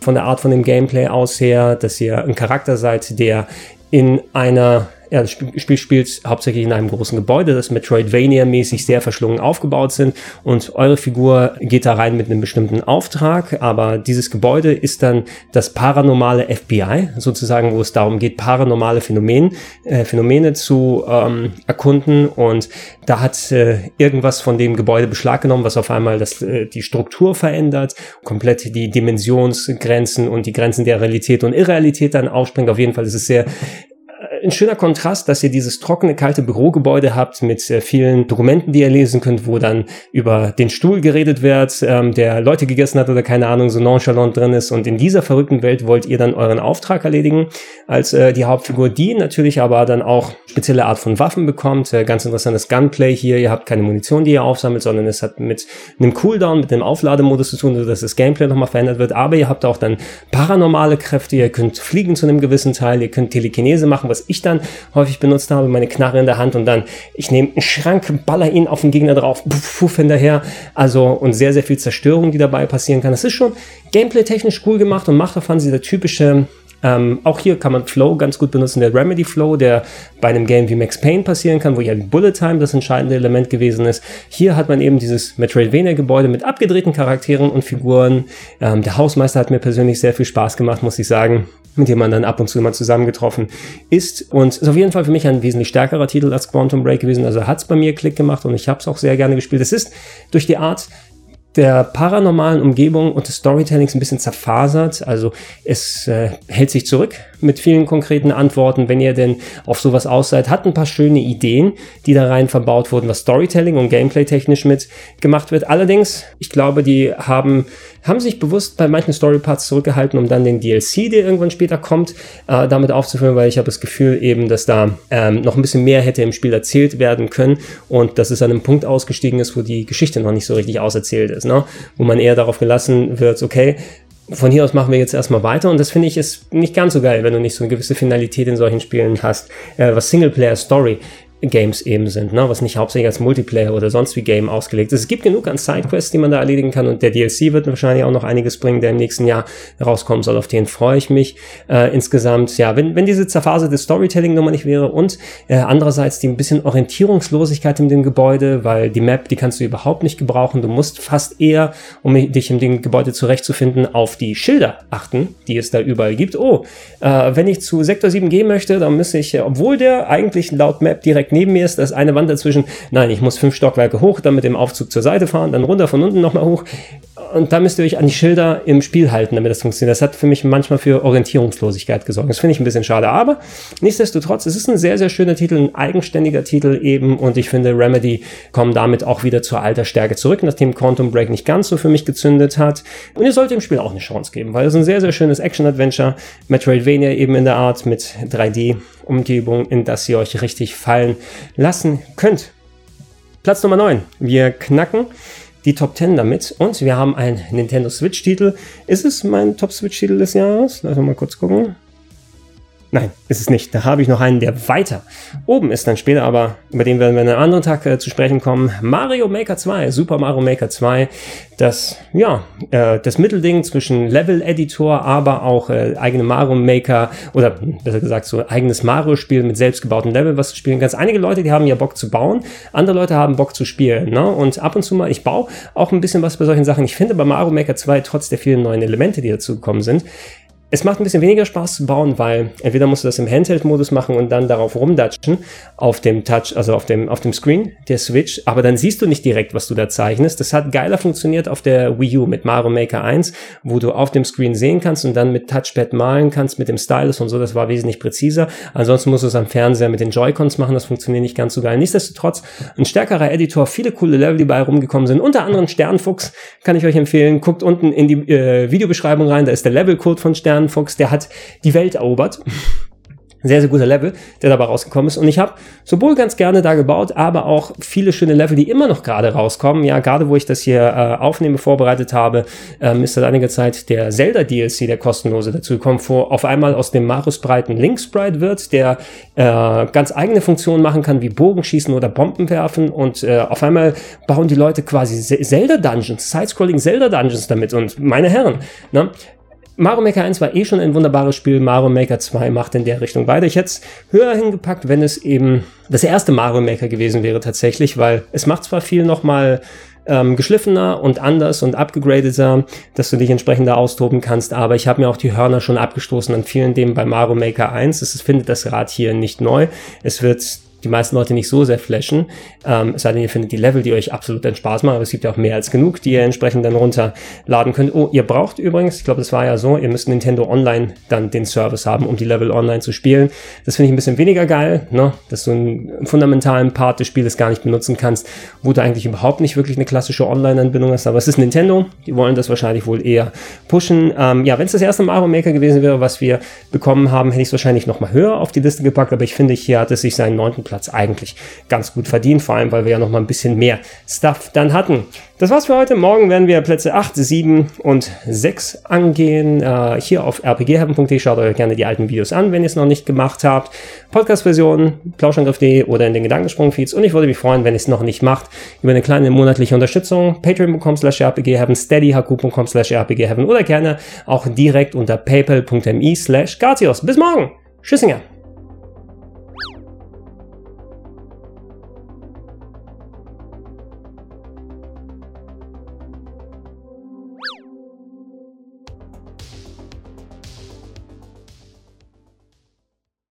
Sollte euch dieses Video gefallen, würde ich mich freuen, wenn ihr mich über Patreon, Steady oder PayPal unterstützt.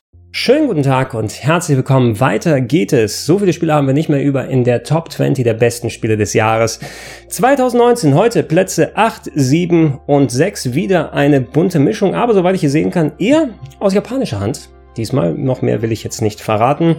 Fangen wir doch gleich mit Platz Nummer 8 an und ja, ich weiß nicht, ob einige sagen werden, ist das nicht höher bei dir, Gregor, aber ich habe mich auch sehr, sehr ausführlich schon darüber ausgelassen in einem sehr langen Review-Video. Das ist ja auch knapp an die 40 Minuten geworden. Übrigens da großen Dank, eines meiner meistgeklickten Reviews zu äh, einem Spiel, die ich dieses Jahr online gestellt habe, mit fast so 60.000 Klicks, glaube ich, müssen es gewesen sein.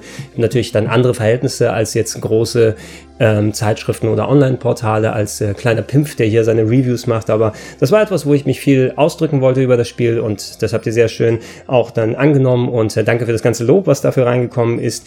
Ähm, ich spreche von dem Test und von dem Spiel, was für Platz, äh, Platz 8 angedacht ist, nämlich Death Stranding. Hideo Koshimi, Hideo Kojima, der hat mal wieder was gemacht. Nach seinem Exit bei Konami, Silent Hills ist nicht fertig geworden, fand ich sehr schade, aber vielleicht bekommen wir was in der Zukunft. Dann gab es jahrelang diese vollkommen abstrusen Trailer, Norman Reedus mit nackten Babys und Leute, die durch die Gegend fliegen. What the fuck passiert denn da? Das wissen wir jetzt. Death Stranding äh, ist ein Spiel, das mir tatsächlich einigen Spaß gemacht hat, wobei es schon ein sehr spezielles Game vom Gameplay her aus ist.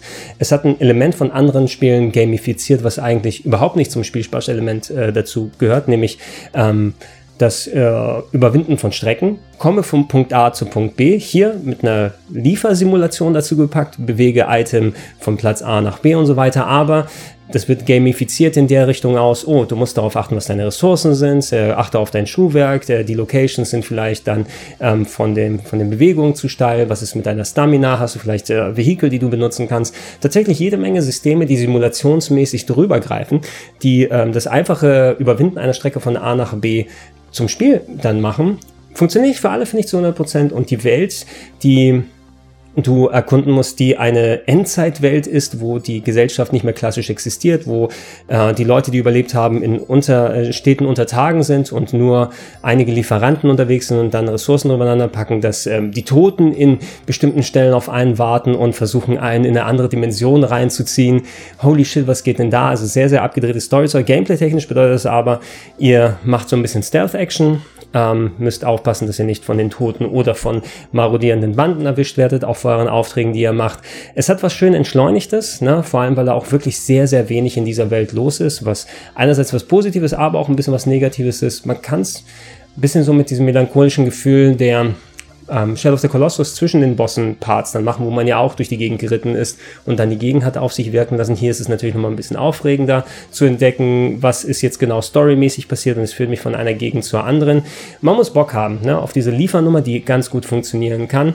Ich finde aber auch ein bisschen überstrapaziert wird, gerade gegen Ende in den letzten zwei Dritteln. Es zieht sich schon einigermaßen lang. Es hätte gerne auch alles einigermaßen knackiger sein können. Und das Storytelling, die Geschichte, bedient sich vieler Elemente aus anderen Sci-Fi-Stories und Filmen und Neon Genesis Evangelion war da ein sehr großes Beispiel. Ähm, wird sehr gut geactet, teilweise Mats Mikkelsen eine der besten Performances, die ich je gesehen habe in einem Videospiel. Ja, äh, muss ich sagen, gerade was so nicht nur das Umsetzen seiner Gesichtszüge und seiner Mimik und so weiter angeht, aber allgemein, also die Rolle, die er da durchführt und das Zeug, was er da zu tun bekommt, ich war geplättet von da aus. Das gilt nicht für jeden Schauspieler da, weil es hängt immer davon ab, was die Rollentechnik natürlich drauf bekommen. Es ist ein äh, mit zu viel Worten überfrachtetes typische, typisches Kojima-Game Story, ne, wo du dann viel eher dieses entschleunigte Gameplay hast und auf einmal kommen ganz, ganz lange Cutscenes zwischendurch und am Ende hast du ultra lange Cutscenes, die aneinander hängen und da musst du eben diese Diskrepanz dann wieder einhängen. Zwischendurch gibt es ein bisschen Action. Es fühlt sich sehr inspiriert, inspiriert vom Gameplay an von Metal Gear Solid 5. Nicht in der Richtung, dass es hier exakt wie Metal Gear Solid 5 ähm, dann spielt, aber Sam Bridges, mit dem du unterwegs bist, der steuert sich schon recht fein, ne? mit dem kannst du auch gut zielen und ballern, musst gewisse Sachen in Betracht nehmen. Also es war alles fein, was so diese Sache angeht. Auf der normalen PS4 war es technisch ab und zu mal ein bisschen schwach. Das sieht ein bisschen geil auf der PS4 Pro aus. Ich bin gespannt auf die PC-Version, die dann kommen wird. Äh, letzten Endes ist, ich würde nicht sagen, dass es ein neues Genre erfunden hat, aber es hat viele Sachen adaptiert und nochmal gamifiziert, Sachen, die normalerweise eben nicht so viel Spaß machen dass du damit ähm, eben einherkommen kannst. Und äh, ja, ey, hört euch gerne nochmal das Review an, weil da habe ich es mehr als genug ausgeführt. Äh, mir hat's guten Spaß gemacht und ich finde, es hat seinen Platz 8 durchaus verdient. Platz Nummer 7 ist ein Adventure, was ich auf der Nintendo Switch gespielt habe, aber letzten Endes jetzt vielleicht auf der PS4 oder auf dem PC zocken sollen, weil die Switch-Version doch ein bisschen technisch mau gewesen ist. Hab's hauptsächlich gemacht, weil ich solche Adventures gerne unterwegs spiele und letzten Endes habe ich sie unterwegs gar nicht gespielt, sondern an zwei Tagen daheim durchgekloppt. Ich spreche von I The Somnium Files, das neueste Spiel von Kotaro, Kotaro heißt er? Uchikoshi, auf jeden Fall mit Nachnamen, der Entwickler, der solche Spiele gemacht hat wie Nine Hours, Nine Persons, Nine Doors, Witcher's Last Reward, ähm, Zero Time Dilemma, also äh, Visual Novels, Grafik-Adventures, da noch mit Escape-Elementen. Hier versucht er sich in ein bisschen was anderes, sondern es ist eine Detektivgeschichte, die in der absehbaren Zukunft spielt, wo man ähm, ein Detektiv spielt, der eine Serienkiller-Serie dann auflösen möchte, äh, Serienkiller-Morde verfolgt ähm, und äh, dieser Detektiv, dem fehlt ein Auge und äh, zufälligerweise der Serienkiller, der bringt Leute nicht nur um, sondern sticht ihnen auch noch die Augen aus. Also eine interessante Premise, die daherkommt, alles so ein bisschen cybermäßig aufgebaut, inklusive der Möglichkeit, dass man in die Träume einsteigen kann von anderen Personen, so ähm, Inception-mäßig, Dreamscape-mäßig, wer den Film noch kennt, was hier das Gameplay-Element ist, was dann aber ja, zeitlimitierte Puzzle-Level werden, die manchmal ein bisschen random sind, weil diese Traumwelt, die gibt einem sehr viel Möglichkeit, da abstruse Sachen zu machen. Das wird auch cool umgesetzt im Spiel. Aber um da die die Story voranschreiten zu lassen und die entsprechenden Sachen zu lösen. Es wirkt manchmal ein bisschen random, weil du einfach keine große Logik hinter vielen Sachen erkennen kannst, sondern du musst versuchen zu deuten, was es gerade bedeutet. Da gerade. Das war ein bisschen frustrierend hier und da, dass ich manche Parts wieder nochmal anfangen musste. Ansonsten aber, es ist eine nette Geschichte, hat ein paar schöne Twists und Drehungen und Wendungen, hat ein paar Elemente, die mir nicht ganz so gut gefallen haben, dass der Hauptcharakter zum Beispiel ein notgeiler Sack ist, der, ähm, ey, es gibt einige Plot-Elemente, die fußen darauf, dass es ist, oh, ein Pornoheft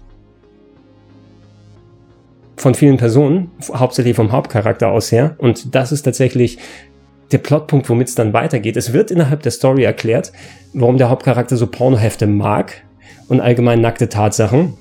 Also sie haben da schon daran gedacht, so eine Line hinzupacken, aber ganz das ist Makulatur, ne? um dann eher diesen juvenilen Humor drin zu haben und Tittenheftchen verbauen zu können innerhalb des Spieles das jetzt für mich dann nicht unbedingt haben müssen und es ist jetzt nicht die geilste Geschichte, die ich je gehört habe. Sie ist schön gut durchdacht, aber ich würde sagen, so Visual Novels wie Snatcher gefallen mir noch besser und an Nine Hours, Nine Persons, Nine Doors und Witcher's Last Reward kann es auch nicht wirklich kratzen. Nichtsdestotrotz, ein sehr schöner Titel insgesamt, ne, trotz der Unzulänglichkeiten und wenn ihr Grafik-Adventures, wenn ihr Visual Novels mögt, die ein bisschen einen anderen Twist haben, die durchaus sehr japanisch sein können und ein bisschen frustresistent seid in gewissen äh, Maße, dann gebt euch gerne Eye the Somnium Files, da habe ich ein sehr schönes Wochenende mit gehabt. Und Platz Nummer 6, eine Kickstarter-Überraschung. Da hatte ich befürchtet im Vorfeld, dass es nicht ganz so geil wird und letzten Endes ist es doch ganz geil geworden. Ich spreche von Bloodstained, Ritual of the Night. Ähm, Koji Igarashi, ehemaliger Chefentwickler von Castlevania bei Konami, ist weggegangen bei Konami und hat dann gesagt, hey, ich mache mein eigenes Symphony of the Night mit Blackjack und Nutten. Ich glaube, diese, diese Sachen sind sogar drin im Spiel, ne? Ist nicht nur das Futurama-Zitat. Ich hatte etliche Versionen von Bloodstained, was sehr lange Zeit in der Entwicklung in Anspruch genommen hat, auf Messen gespielt und da schien es in Ordnung. Es war ein Metroidvania, was aber seitdem nicht nur der Kickstarter angekündigt wurde, sondern seitdem auch Symphony of the Night draußen ist, seit 20 plus Jahren.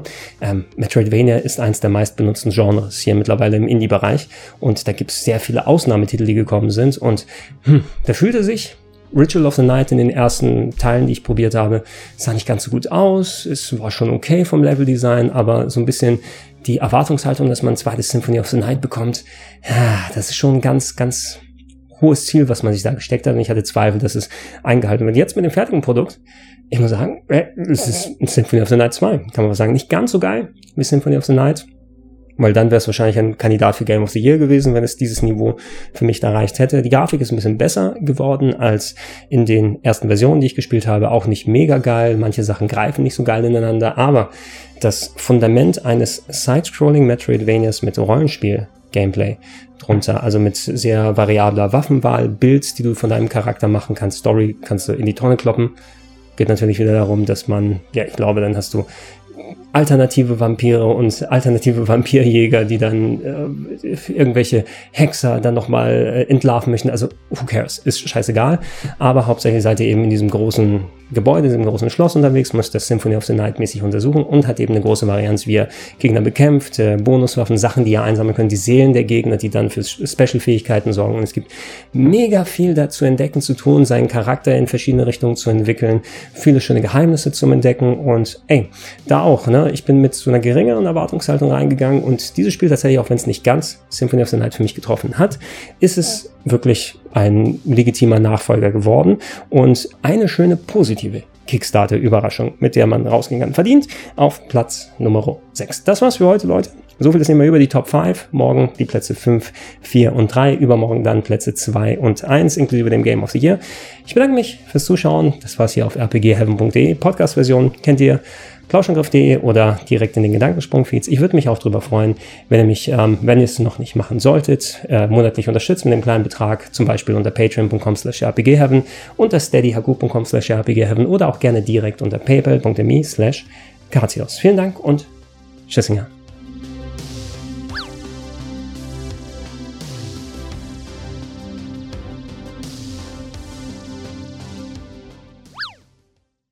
Sollte euch dieses Video gefallen, würde ich mich freuen, wenn ihr mich über Patreon, Steady oder PayPal unterstützt. Schönen guten Tag und herzlich willkommen, meine Freunde, hier auf greg-rpgavin.de, die Top 5 der besten Spiele 2019 kann man sagen, geht ab heute los. Top 20 natürlich insgesamt.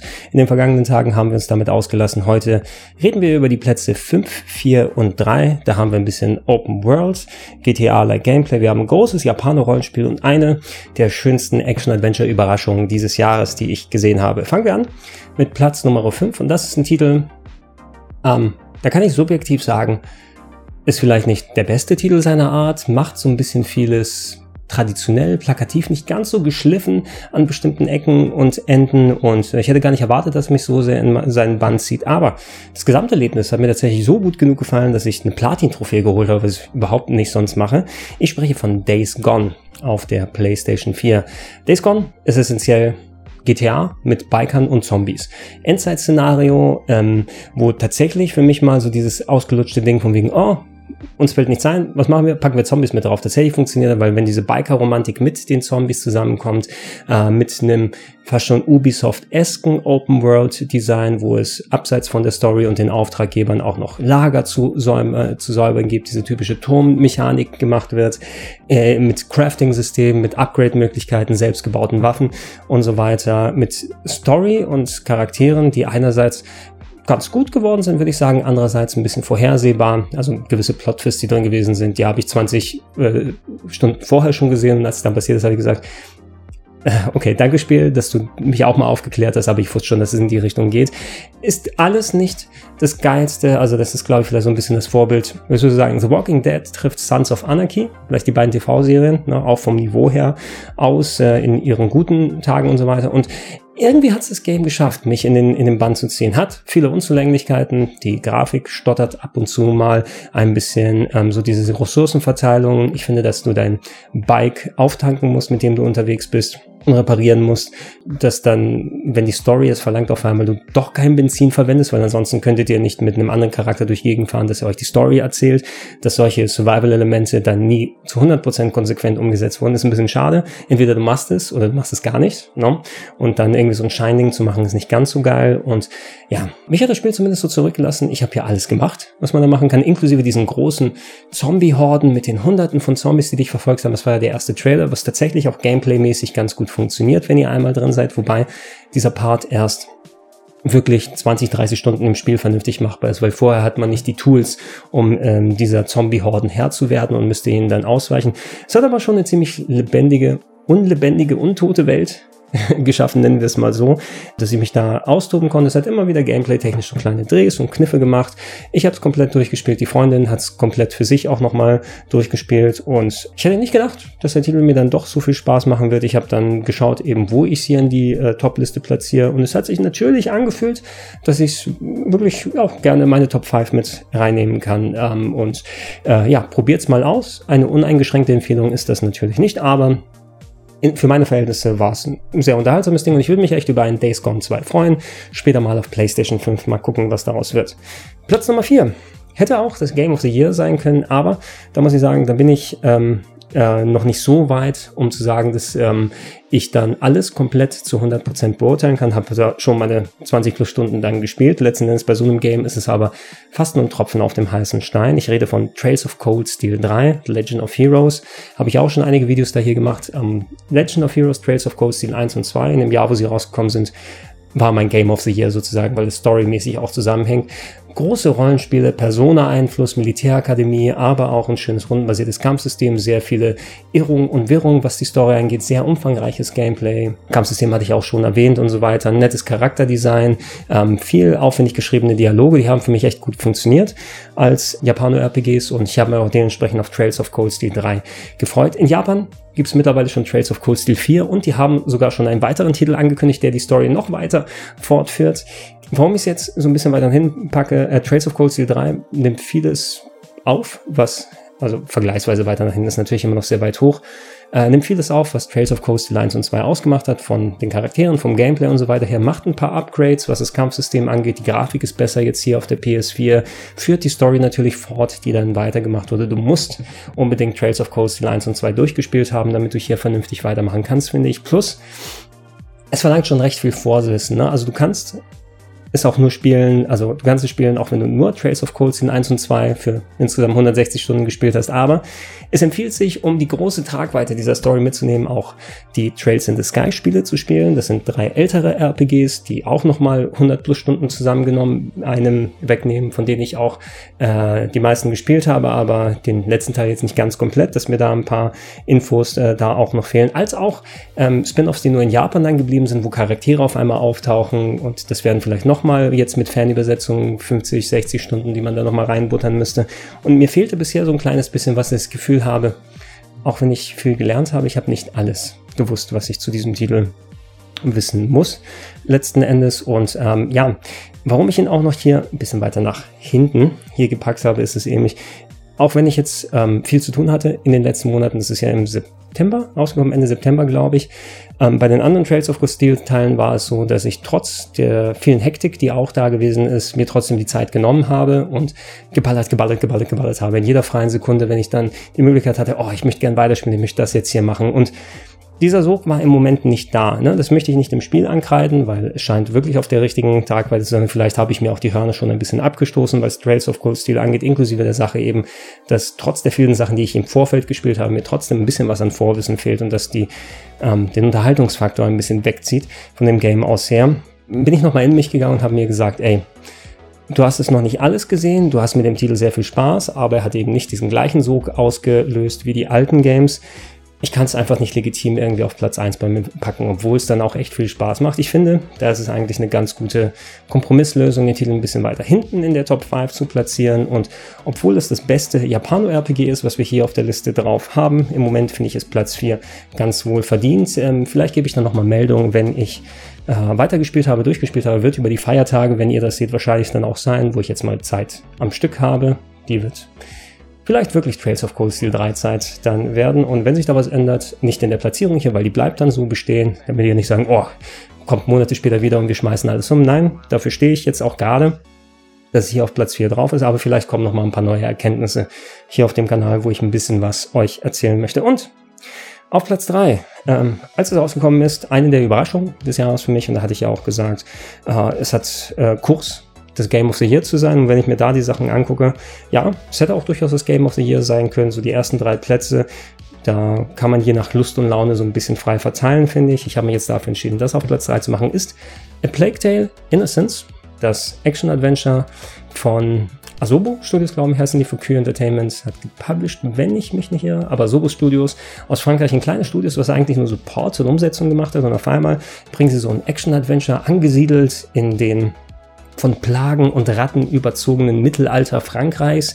Und es ist eigentlich eine kleine Geschichte, wo du fast sagen würdest, Geschwister, Beschützermission, du hast ein kleines Kind mit dabei und du musst es beschützen vor den bösen Mächten der Kirche, die euch dann ans Leder wollen. Und es ist im Grunde ein Stealth-Action-Game, wo du dann dich versuchst, an Wachen vorbeizuschleichen, hast kleine Kampfelemente, die drin sind, aber es hat auch eben diesen ganz eigenständigen Drill und, und Dreh, dass du diese Massen an Ratten überall hast, die da auch ins Gameplay mit angreifen. Also wirklich Millionen von Ratten, die überall herum sind, die du zum Rätsellösen verwendest oder du musst eine Fackel haben und dann dich dann durchstaffen, damit sie dich nicht aufessen und alles. Und das gibt nicht nur ein ganz eigenständiges Setting, finde ich. Ne? Auch gameplay-technisch haben sie tatsächlich es geschafft, sympathische Charaktere und nicht nervige Charaktere zu machen die Hauptfigur, die muss so viel leiden und so viel mitmachen, dass man wirklich mit ihr mitfiebert und versucht dann für sie einen vernünftigen Abschluss zu kriegen. Und auch selbst der kleine Bruder, der sich wie ein Kind verhält und auch manchmal so nervige Sachen macht, aber nichtsdestotrotz, ich hatte nicht den typischen Sidekick-Effekt hier und Kleinkind in Spielen, wie es so häufig ist, sondern ich wollte mit allen Charakteren da was zu tun haben und auch die Geschichte nimmt einen interessanten Verlauf, wo sie hingeht und es wird immer abgedrehter und spektakulärer. Es ist nicht perfekt durchgestylt, ähm, würde ich sagen. Also obwohl vom Leveldesign her immer neue Ideen hinzukommen, ein paar kreative Sachen wirklich gemacht werden, es immer erweitert wird, aber es hat so ein bisschen diesen Euro-Jank, also für ein Spiel, das in Europa gemacht wird, wo man sieht, okay, die haben ein bisschen was ausprobiert und es hat nicht perfekt geklappt, aber ist auch okay. Mal ein bisschen origineller sein, mal ein bisschen was mehr ausprobieren und, und entsprechend umsetzen.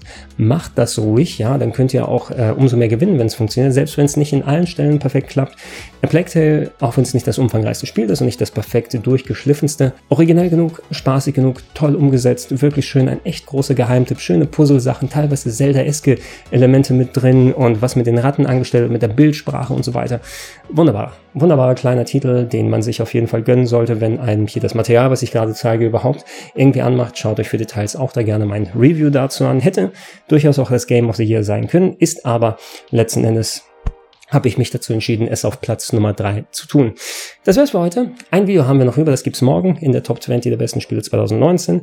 Ich bedanke mich fürs Zuschauen. Hier auf rpghelden.de natürlich die anderen Videos, plauschangriff.de oder in den Gedankensprung-Feeds die Podcast. Wenn es noch nicht macht, ich würde mich freuen über einen kleinen monatlichen Betrag als Unterstützung bei patreon.com slash rpgheaven, entweder auch bei steady, hq.com slash rpgheaven oder gerne auch direkt bei paypal.me slash Vielen Dank und Tschüssinger.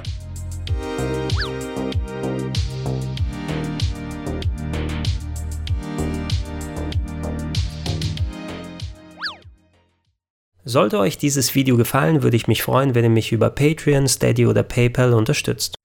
Schönen guten Tag und herzlich willkommen auf rpgheaven.de zum großen Abschluss der Top 20 der besten Spiele des Jahres 2019. Groß ist sie gewesen. Umfangreich haben wir uns über die besten Spiele ausgelassen. Es gab ja auch noch mal ein extra Video über die enttäuschendsten Games, ähm, für mich zumindest persönlich, was ihr euch angucken konntet. Jetzt wollen wir aber das Spielejahr 2019 zu Ende bringen und werden heute über Platz 2 und natürlich das Game of the Year auf Platz 1 reden. Lass uns da nicht zu lange warten. Und auf Platz 2 Game, da haben wir es mit einem Remake zu tun. Jetzt müsstet ihr überlegen, hm, Remake.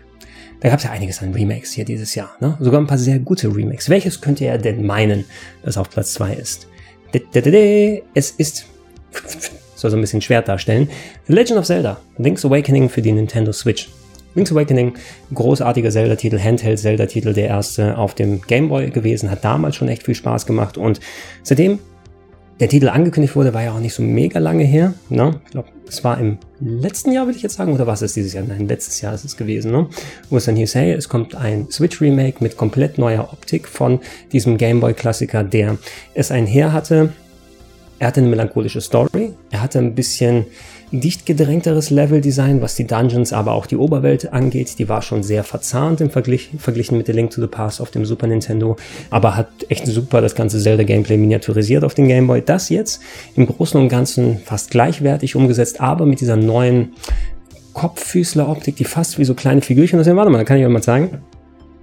Hätte ich vorher mal holen müssen, aber so, da ist der Amiibo, den wir hier haben in diesem Design. Die Figürchen, jetzt hier die Legend of Zelda Figürchen. Und ey, ich habe auch schon von einigen Leuten gehört, dass nicht jedem der Stil gefällt, aber ich verstehe nicht so ganz warum, weil der schon wirklich ganz geil geworden ist. Charaktere, Link als auch Gegner und andere Figuren sehen fast aus wie kleine Püppchen, aber dadurch, dass da noch so ein Unschärfe-Effekt drauf ist und die Grafik meistens in vielen Fällen flüssig laufen kann.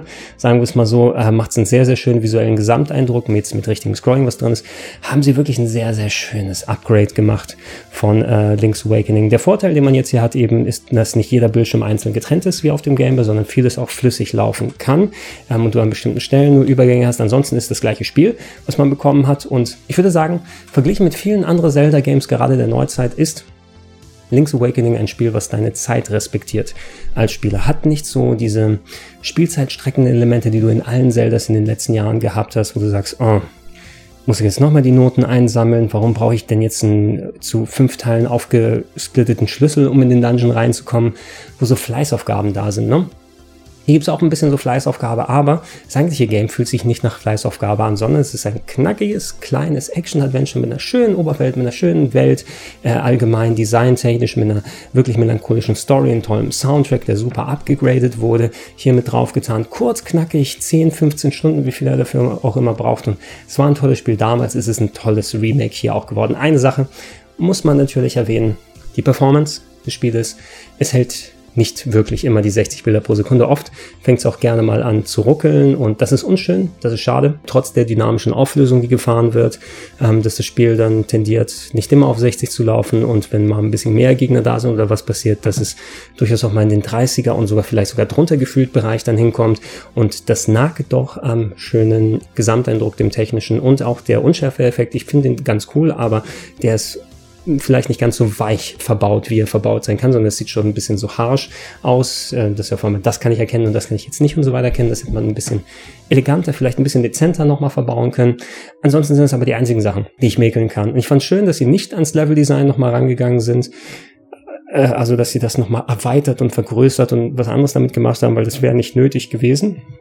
So bleibt ein besonderer Zelda-Titel über, der auch für heute gut funktioniert, der einmal so erfrischend kurz und knackig und unterhaltsam sein kann, ohne Fett, ne? wo ihr richtig mal äh, euch dran setzen könnt und eigentlich nur die ganze Zeit Spaß habt und äh, es durchballern auch nicht immer zu äh, einfach ist, durchaus ein paar knackige Sachen sind mit drin. Jetzt nicht bei den Kämpfen, die Kämpfe sind schon easy, würde ich sagen, aber die Dungeons, da müsst ihr ab und zu schon mal nachdenken, da gehört schon einiges dazu, aber letzten Endes, hey, ich liebe Link's Awakening und ich finde, dass das Remake wirklich toll gewesen äh, ist, bis auf einige kleine Ausnahmen. Es ist für mich der beste Switch-Titel, der dieses Jahr rausgekommen ist. Schade, dass der, also bei mir ist es auch nicht Game of the Year geworden, seht ihr hier schon, aber das wäre eigentlich auch äh, ein Garant für mich als Game of the Year in, äh, für viele gewesen. Ich weiß nicht, wie viel an Game of the Years er jetzt bei den ganzen Formaten und Zeitschriften und Videokanälen er jetzt bekommen wird, der Titel, aber es wäre ihm zu wünschen, zumindest eine Handvoll, würde ich gerne für Link's Awakening sehen. Und kann man sich denken, was mein Game of the Year ist, was der Platz 1 ist. Aber bevor wir das machen,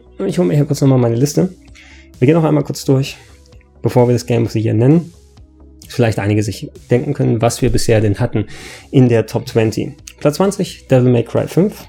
Platz 19, Dragon Quest Builders 2. Platz 18, Sekiro, Shadows Die Twice. Platz 17, Fire Emblem Three Houses auf der Switch. Platz 16, The Tourist auf der Switch. Äh, Platz 15, Judgment. Platz 14 Luigi's Mansion 3, Platz 13 The Outer Worlds, Platz 12 Shenmue 3, Platz 11 Ape Out, Platz 10 Control, Platz 9 Mario Maker 2, Platz 8 Death Stranding, Platz 7 I, The Somnium Files, Platz 6 Bloodstained, Platz 5 Days Gone, Platz 4 Trails of Cold Steel 3, Platz 3 A Plague Tale Innocence und Platz 2 Zelda Link's Awakening. So, Platz 1 ist natürlich eindeutig Destiny 2. Ach, Quatsch. Die 2 könnt ihr behalten, Destiny nicht. Ist ja auch schon ein bisschen älter. Das kann natürlich nicht das Game of the Year 2019 sein. Das Game of the Year 2019 ist Resident Evil 2. Das Remake. Schon im Januar rausgekommen. Und, ey, man hatte ja so eine Erwartungshaltung. No? Resident Evil 2, das alte klassische, ist eines der besten originalen Resident Evils gewesen. Jahrtausende lang gefühlt hat man verlangt, gib uns endlich das Remake. Wir wollen den Titel auch nochmal neu aufgebrezelt sehen. Und jeder hatte seine Vorstellung, wenn dieses Remake mal angekündigt werden sollte. Ich habe mir zum Beispiel über Jahre erhofft, okay, ich will gerne eins haben im Stil wie Resident Evil 1 Remake oder Resident Evil Zero, also mit vorberechneten Hintergründen, mit festen Kameraperspektiven. Das jetzt mit moderner Technik nochmal geil aufgebrezelt, das wäre toll. Dann kommt die Ankündigung, wir machen tatsächlich Resident Evil 2 Remake und es kommt die erste Footage. es ist ein Third-Person-Shooter. So wie, wenn du den ersten Blick siehst, oh, wie Resident Evil 4, 5 und 6. Und da so, mm, äh, ich bin mir nicht so sicher. Ne? Einerseits, Resident Evil 7 hat gezeigt, dass sowas auch aus der Ego-Perspektive geht, aber ich hätte gern für das Remake vielleicht wirklich doch die klassische Perspektive gehabt und ah, geht das jetzt doch wieder so in Richtung Action, dann kommt dieses Spiel raus. Es hat zwar die Third-Person-Perspektive, aber es ist Survival Horror. Es hat das Gefühl des alten Resident Evil 2, es hat die Action-Komponente, die gut funktioniert, aber ähm, man ist keine mordende Call of Duty Killermaschine dann da, die unterwegs ist. Man hat natürlich ein großes Arsenal mit den Charakteren, wo man unterwegs ist, aber ähm, das Puzzeln, der ähm, Survival-Part, der Horror natürlich auch mit großen Splatter-Effekten, gerade zu Anfang des Spiels auch super umgesetzt. Äh, die, die, der permanente Druck, der durch Mr. X entsteht, der einfach auch nicht vor Türen halt macht, dass man da irgendwie in Sicherheit ist, ähm, das Neuinterpretieren der klassischen Level und der Story mit neuen Gameplay-Elementen. Meine Herren, wie geil haben sie das hinbekommen? Auch hier, perfekt ist dieser Titel nicht. Es gibt bestimmt an einigen Stellen wo man noch dran drehen kann. Ähm, ich finde beispielsweise das A und B Adventure, man kann ja mit Leon und mit Claire spielen und den zweiten Part sozusagen von der anderen Perspektive, die sind leider nicht ganz so variantenreich gewesen, wie es auf der PlayStation 1 noch gewesen ist, wo sie sich teilweise wirklich wie zwei unterschiedliche Seiten einer Story angefühlt haben, wenn man sie gespielt hat. Hier ist es mehr, man macht viel das Gleiche und es hat nicht so einen großen Unterschied zum A-Adventure, entweder mit, Claire oder, äh, mit Claire oder Leon. Äh, dafür haben aber die eigentlichen Gameplay-Parts mit Claire und Leon, finde ich, genug Individualismus, dass man mindestens zweimal es durchspielen möchte und es hätte ein bisschen umfangreicher sein können, auch an gewissen Stellen und so weiter, aber ich will mich da nicht groß beschweren, weil Gameplay hat geil funktioniert, das Leveldesign, das Polizeirevier ist echt eine großartige Location geworden. Also im Spirit, wie das alte funktioniert hat, neu interpretiert, neuartige Rätsel, mehr erweitert, schön gemacht, die Gegner wirklich teilweise schwierig umzusetzen. Und ich habe auch äh, einen speziellen Zugang zum Spiel eben nochmal gefunden, weil ich auch gespeedrunnt habe, den Claire-Modus. Gemeinsam mit Kollege Simon haben wir uns da ja gebettelt vor einiger Zeit und da lernst du das Spiel natürlich nochmal umso mehr kennen. Ey, die haben spielerisch, technisch und performancemäßig auch, muss ich sagen, natürlich neue Gesichter für Leon und Claire, aber auch wenn es so ein bisschen typisch cheesier, cheesiger äh, Resident Evil Dialog ist, ey, es ist Welten davon weg, wie einfach Hanebüchen die Charaktere bei den alten Spielen geschrieben waren, sondern du hast jetzt teilweise echt glaubwürdig geschauspielerte und aussehende und mit vernünftigen Dialogen ausgestaltete Figuren wie Marvin, den Polizisten, Holy Shit, der ist gut, oder Kendo, der Gunshop-Besitzer. Ey, ja, auch wenn Mats Mikkelsen natürlich nicht einzuholen ist, was Videogame-Performances dieses Jahr angeht, aber dass du so ein Niveau in einem Resident Evil dann siehst, von der Performance, von der Art, wie sie dargestellt haben, dass sie auf einmal glaubhafte Charaktere haben in dieser hanebüchenen Story, haben sie gut hinbekommen. Und gerade auch wo ihr das seht, einige Wochen vorher wurde das Resident Evil 3 Remake für äh, April 2020 angekündigt von einem, glaube ich, anderen Team als die Resident Evil 2 Remake Leute, weil es muss ja irgendwie parallel entwickelt sein und die haben auch schon gesagt, wir wollen den Action-Aspekt ein bisschen erhöhen, weil ja auch Resident Evil 3 ein bisschen mehr Action gegenüber Resident Evil 2 hatte. Jetzt gehen sie natürlich mit sehr großen Erwartungen quasi, also von der Fangemeinde in das nächste Spiel. Ich würde darauf hoffen, dass für mich Resident Evil 3 Remake mindestens genauso gut und geil funktioniert, wie es Resident Evil 2 Remake gewesen ist. Und bei all den Titeln, die gekommen sind, ja, wie gesagt, also die ersten drei da hätte ich auch noch in mir, also ich bin in mich gegangen und ich hätte es wahrscheinlich auch noch okay gegen, gefunden, wenn ich sie anders verteilt hätte, dass, was weiß ich, Plague Tale auf eins ist oder Zelda auf eins und die nochmal anders, aber es hat sich letzten Endes, wo ich die Liste dann gesehen habe, richtig angefühlt, dass ich Resident Evil 2 da oben drauf packe, weil es eben ein Titel ist. Hohe Erwartungshaltung, hochdelivered, ne? kaum enttäuscht, was dabei ist und ein Spiel, was einfach wunderbar, wo diese beiden Sachen einherkommen. Du hast das kaum, ne? dass eine mega hohe Erwartungshaltung auch mega hoch erfüllt ist und dass die Rückkehr von Resident Evil ist für die Leute, die Resident Evil 7 verpasst haben und immer noch bei den Action Games von früher sind, die vielleicht nicht allen gefallen haben. Also dafür Chapeau, Capcom, ihr habt das Game of the Year euch redlich verdient. Leute, wir sind am Ende angekommen. Ich bedanke mich fürs Zuschauen, nicht nur heute, sondern auch die ganzen Tage, aber auch für das ganze Jahr, wo ihr hier zugeschaut habt. Ähm, es ist tatsächlich ein sehr interessantes Jahr gewesen hier vom Kanal her aus, weil ich hatte ja vor anderthalb Jahren dann knapp angefangen, ähm, mich ein bisschen zurückzuziehen von sozusagen der, der klassischen Arbeit, dass ich mir ein bisschen Freiräume geschaffen habe, um entsprechend nochmal ähm, mir Support mal an die Seite zu holen und dann mehr für diesen Kanal zu machen. Jetzt nicht quantitativ in der Sache, dass es, oh, jeden Tag gibt es sechs Videos oder sowas, sondern eher gucken kann, oh, ich habe mal Zeit, um mich hinzusetzen, mich auf bestimmte Videos zu konzentrieren, da mehr fürs Wochenende euch zu präsentieren und ähm, da mal ausgefeilte Reviews zu machen, Analysevideos, punktuierte Let's Plays und so weiter, spezielle Sachen, die nochmal hinherkommen, Podcasts und so weiter. Und das hat sich in diesem Jahr vorangetragen und es ist krass, ähm, also ist bisher auch das erfolgreichste Jahr, was ich bei YouTube gehabt habe. Und das liegt natürlich an euch, allen da draußen, die nicht nur fleißig zugeschaut haben, die fleißig dazugekommen sind und abonniert haben und einfach einen Weg gezeigt haben, dass sich auch dann entsprechend äh, auszahlt für uns alle ähm, dass ähm, mehr Leute dann die Videos schauen, die ich mache, ich entsprechend auch mehr Feedback zurückbekomme und wir gemeinsam alle was so ein bisschen davon haben. Und das ist ganz krass für jemanden, der YouTube und Videoproduktion sowieso, aber auch YouTube im Speziellen seit acht plus Jahren jetzt hier macht, dass da nochmal so neue Stufen erreicht werden können. Und äh, ja, da möchte ich mich nochmal extra bedanken bei euch allen, nicht nur natürlich bei den Supportern, die nochmal im Speziellen dann das über Patreon und die ganzen anderen äh, Wege jetzt hier geschafft haben, sondern allgemein eben für euren Support durch das Zuschauen, durch das Kommentieren, durch das Weitersagen, durch das Mitgeben ich freue mich sehr darauf, auch im neuen Jahr neue Herausforderungen anzugehen und weiter den Kanal hier zu bestücken. Da werden wir bestimmt nochmal ein Video machen, wo wir so ein bisschen auslassen können. Und ich habe noch ein kleines Schmankerl für euch, sozusagen zum Abschluss.